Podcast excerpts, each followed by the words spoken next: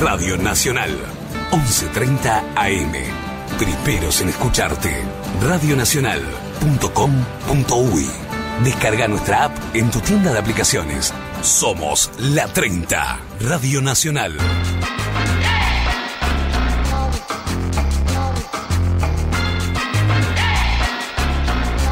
Noche de 10.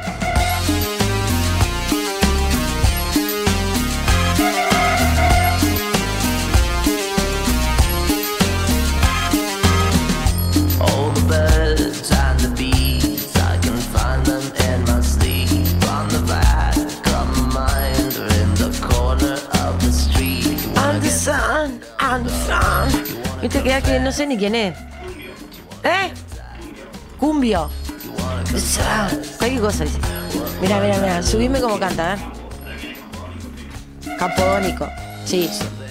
No, en serio, pará, no me pará. Si no sabes quién es Campodónico, matame. Pero es. Con la licenciada que tengo a mi lado, decir, esta gurisa está, está mal.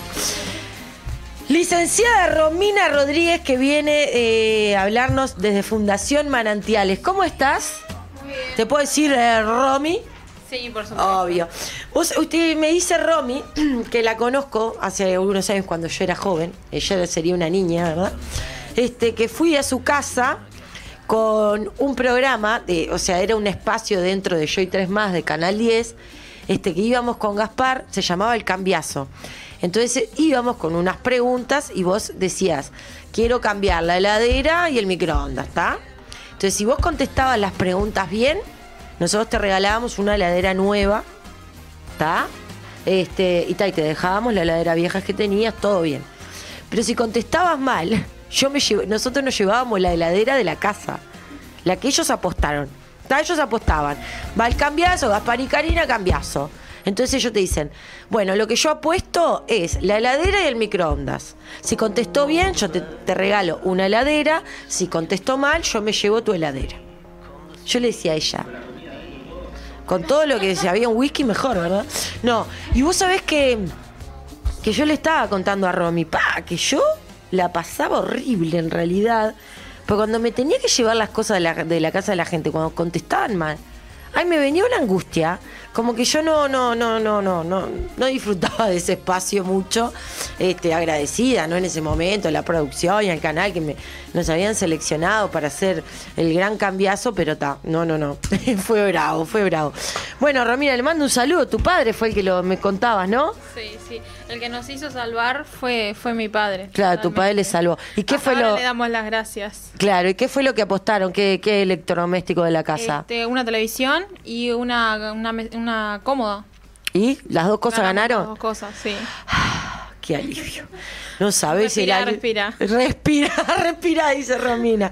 Bueno, bienvenida. Contame, este, ¿qué haces vos en, en Fundación Manantiales? Bueno, en Manantiales soy terapeuta individual, eh, familiar y también este coordino grupos. Por ejemplo, estoy en la coordinación del grupo de padres, que es fundamental este, en, en nuestro trabajo.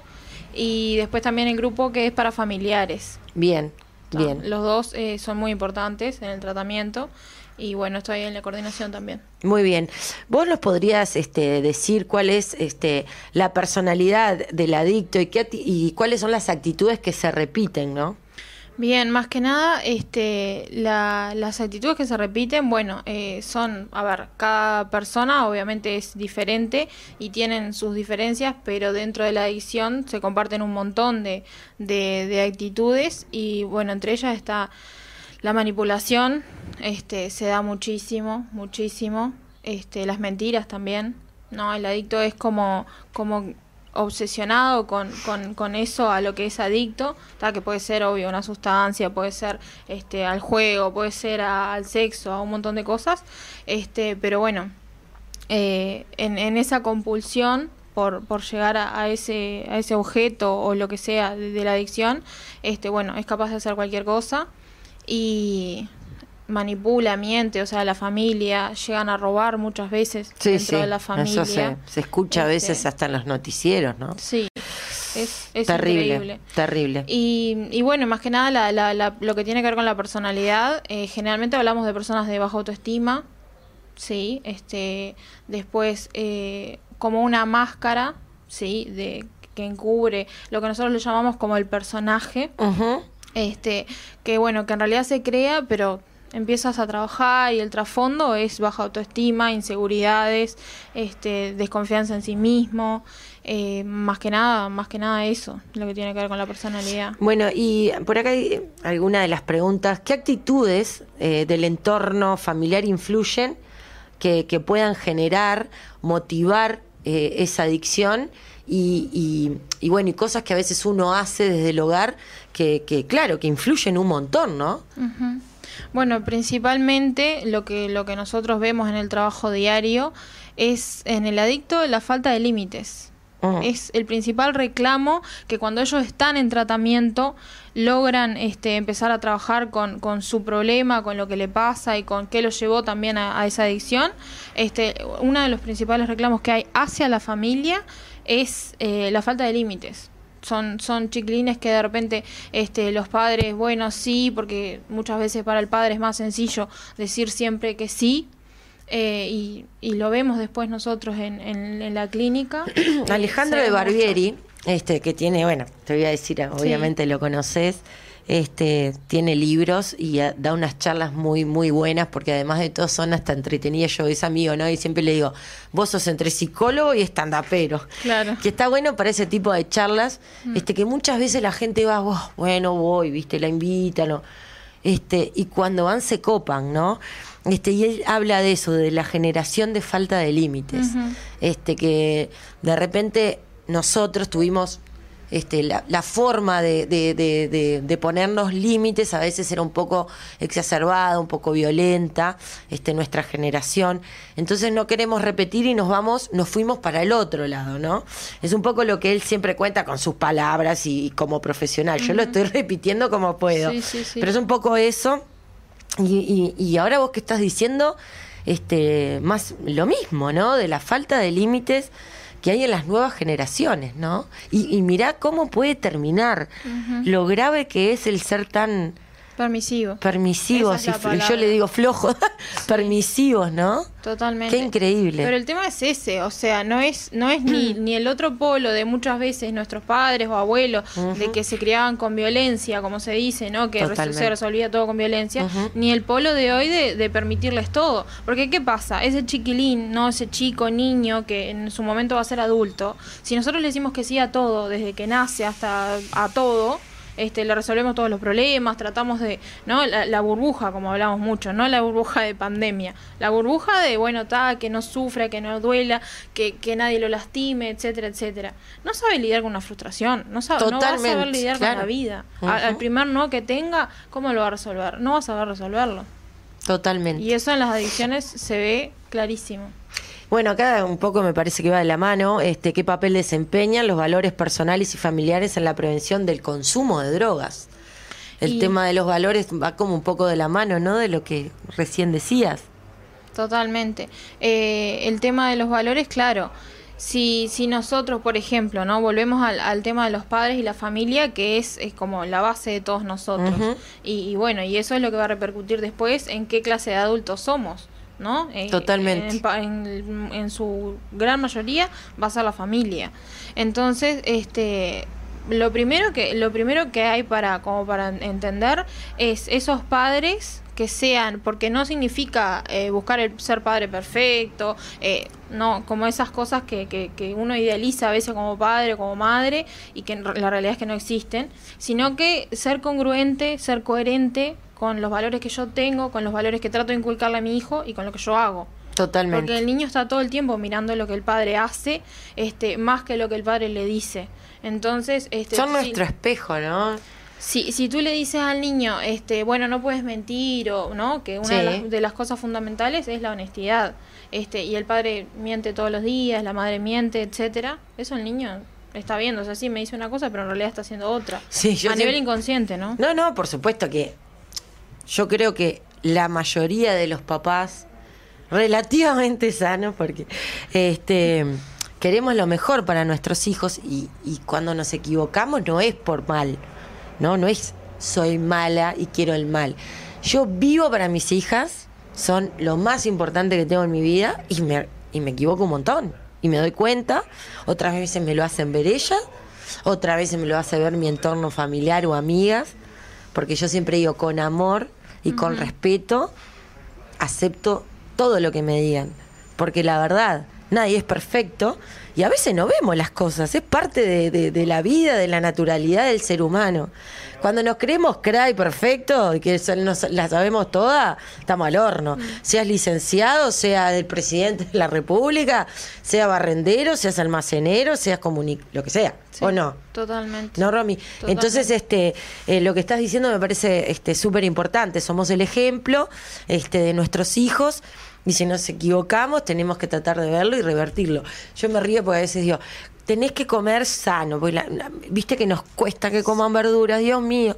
Entonces, ta, yo como bastante sano. Pero Gaspar a veces, viste, me hace la milanesa frita. Y le digo, pero mijo, claro, ¿viste?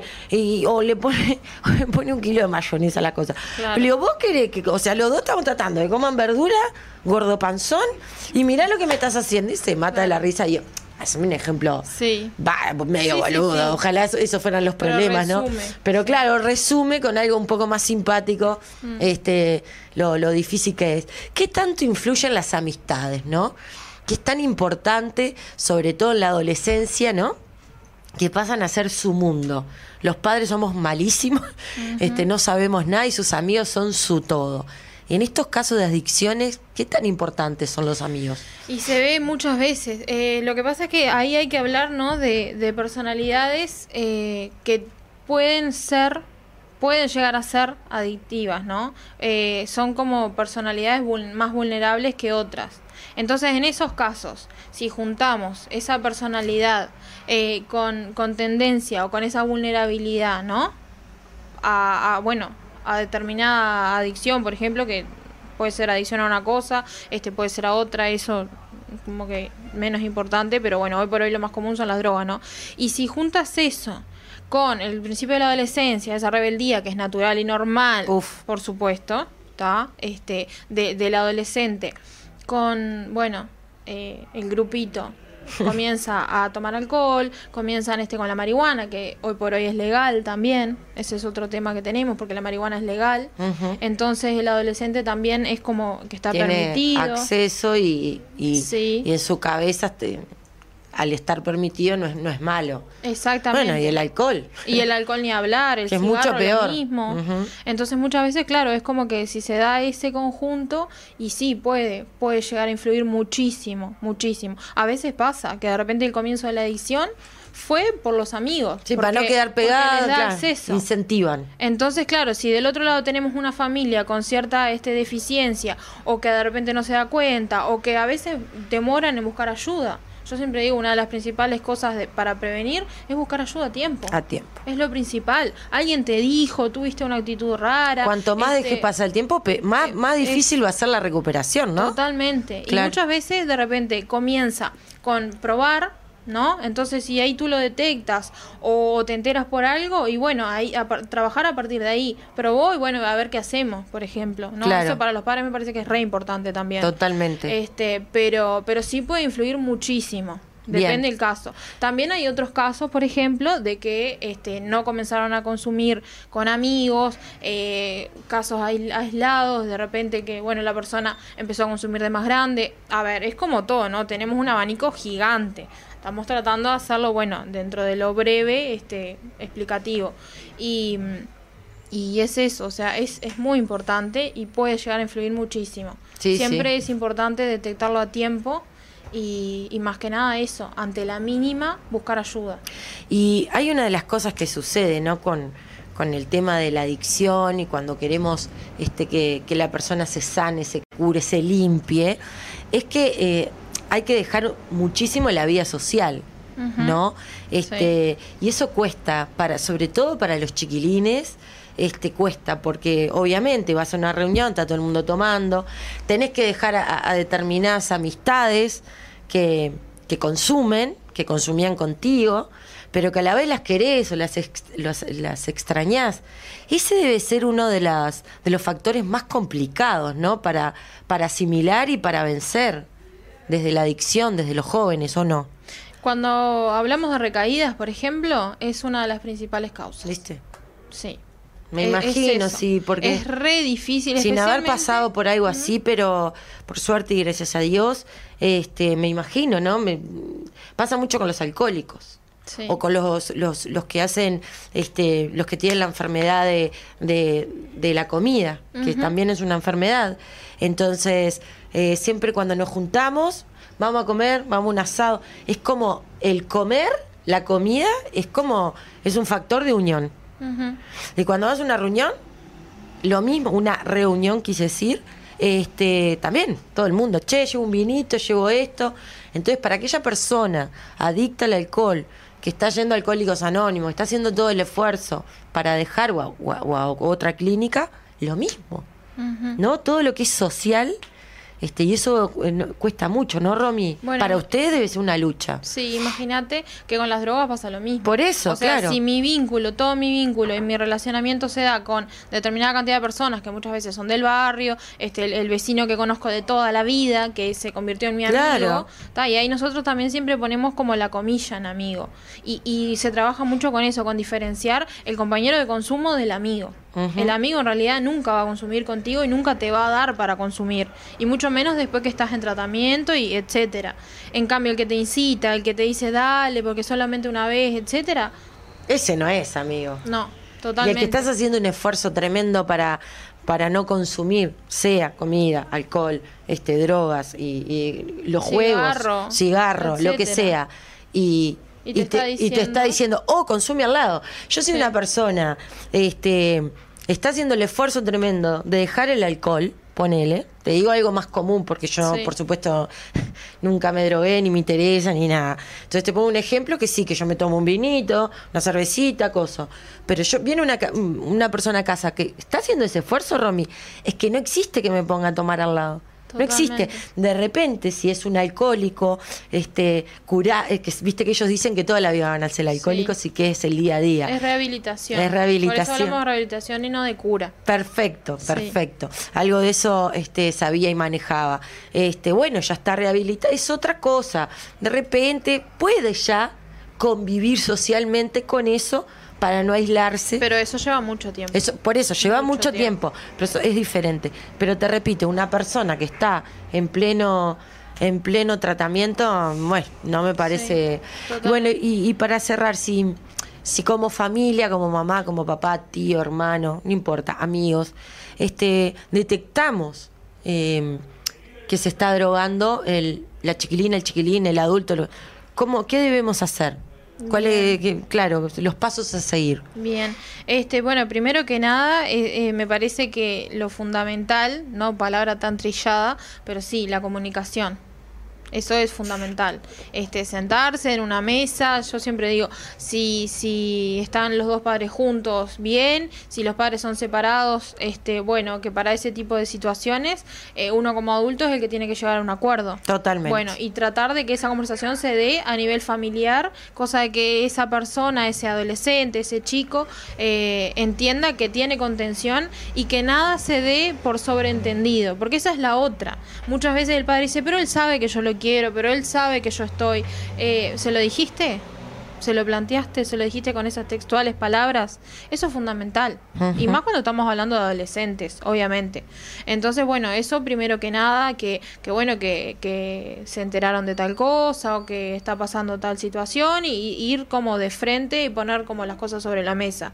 Y a partir de ahí, bueno, que entienda que no lo van a juzgar, este, que, que les cuente un poco cómo, cómo se ve la situación. Muchas veces es re difícil hacerlos hablar y cuesta un montón. Eh, y bueno, pero que sí sepan de que del otro lado hay alguien para escuchar. Eso es fundamental, porque siempre estamos hablando de fallas en la comunicación. Este, y Eso, eso vos que, está- que estás ahí en manantiales, eh, eso es otro factor, ¿no? Sí. La falta de comunicación con, con los padres, con la familia en general, ¿no? Sí, sí, se da mucho. Y más hoy por hoy que en general la madre trabaja, el padre también trabaja. Muchas horas, claro. Este, a veces madres solas, este, a veces abuelos que están criando a esos chiquilines. Eh, se da muchísimo, porque eh, pasa eso, como que se da por sobreentendido las situaciones. Eh, el chiquilín da un portazo, por ejemplo, y, y se encierra y, y está bien. Y en realidad eso no está bien. Más allá de que hay actitudes de que tenemos que. Pero sí, siempre hay que marcarle los límites y marcarle lo que está bien y lo que no.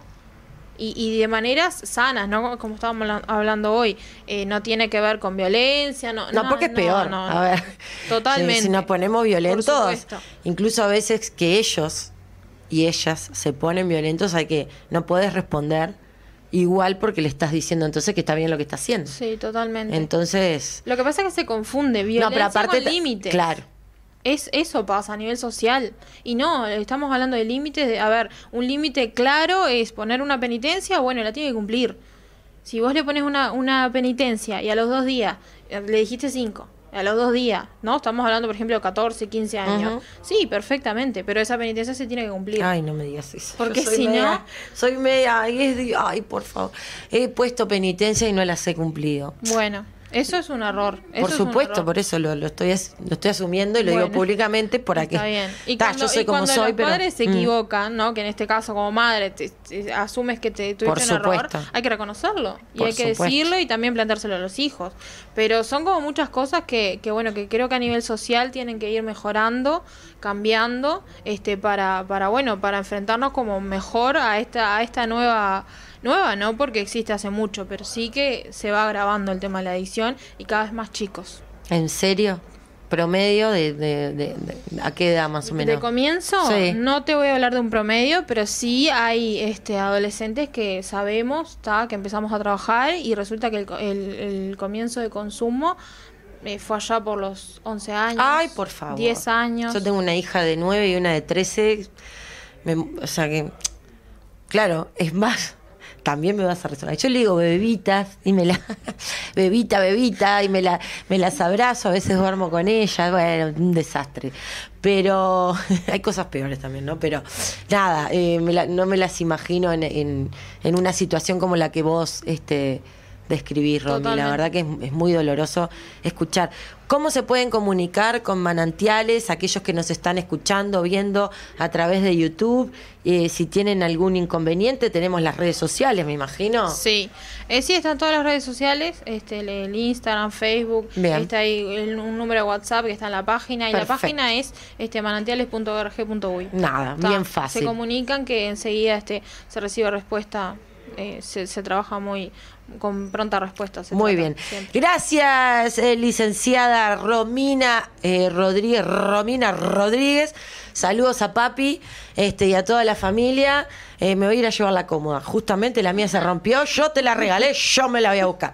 Muchas gracias. a ustedes. No, gracias a vos por haber estado y nosotros nos tenemos que despedir porque aquí, este, bueno, les cuento a los que están en contacto a través de nuestro canal de YouTube que ya comienza en la 30 Radio Nacional con todo el, equi- el equipazo, arranca la previa de, del partido de Peñarol este, de Sudamericana. Y bueno, y a los que nos están escuchando un poquito más tarde después del partido, este, en la 30 Radio Nacional, noche de 10, este, ya tenemos el resultado y ojalá que Peñarol haya ganado y que podamos seguir adelante en la Copa Sudamericana, que a este país en general nos viene también este, ganar internacionalmente. ¿Nos vamos, Mati? Nos despedimos entonces. Los queremos mucho. Eh, gracias por acompañarnos. Quédate, si estás en YouTube, nos estás viendo en vivo, quédate en la 30, Radio Nacional, que va a ganar Peñarol acá. Están diciendo algunos compañeros, no voy a decir quién, no los voy a quemar. Chau, hasta luego, los queremos. Chau, chau. mis pies y calman mi sed.